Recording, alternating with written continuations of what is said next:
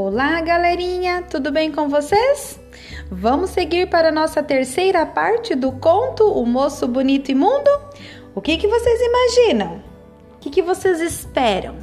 A moça será que está esperando o moço imundo? Ou não? Será que ele vai voltar? Vamos conferir? Então vamos lá. Página 14. Andou, andou, andou acabou achando melhor viver escondido no mato.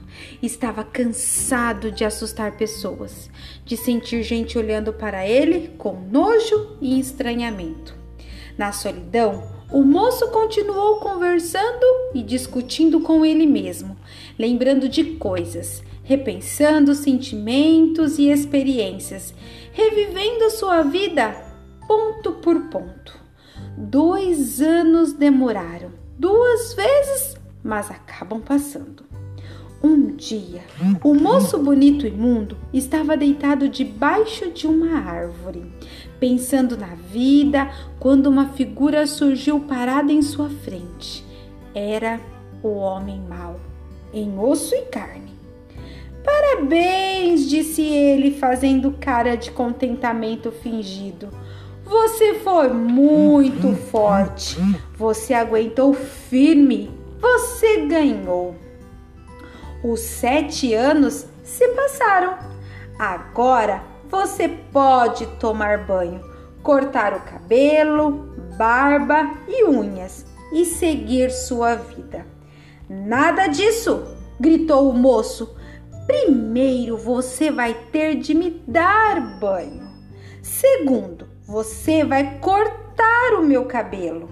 Depois vai fazer a minha barba, aparar minhas unhas e ainda arranjar uma roupa decente para eu vestir.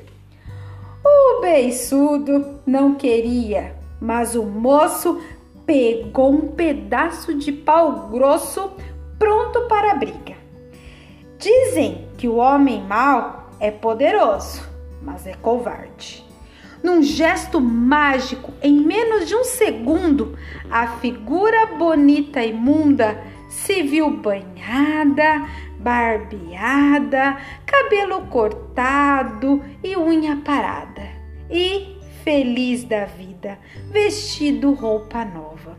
Elegante e feliz, o moço saiu da mata, comprou um cavalo branco e foi direto para a casa do negociante.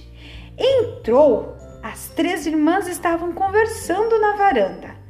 Nenhuma delas reconheceu o moço. O recém-chegado disfarçou, perguntou pelo negociante.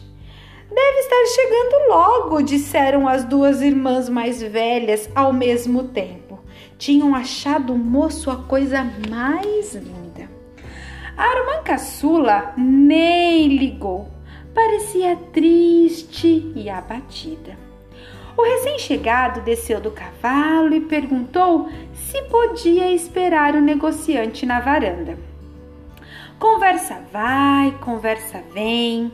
A irmã mais moça contou que tinha sido noiva, mas agora achava que seu noivo tinha morrido. Disse que estava muito triste. O moço sorriu, enfiou a mão no bolso e mostrou a metade de um anel.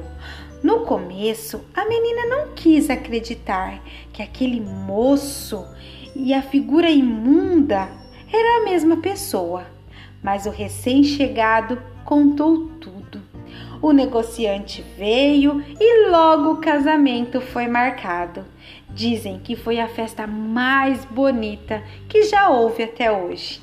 As duas irmãs mais velhas ficaram roendo as unhas de ciúme e inveja, mas isso já é uma outra história. Acabou-se o que era doce, toda história tem um fim. Quero ver quem conta outra que seja bonita assim. E assim nós terminamos a história do moço bonito e mundo do livro No Meio da Noite Escura tem um pé de maravilha do Ricardo de Azevedo. Espero que tenham gostado, pessoal. Um abraço!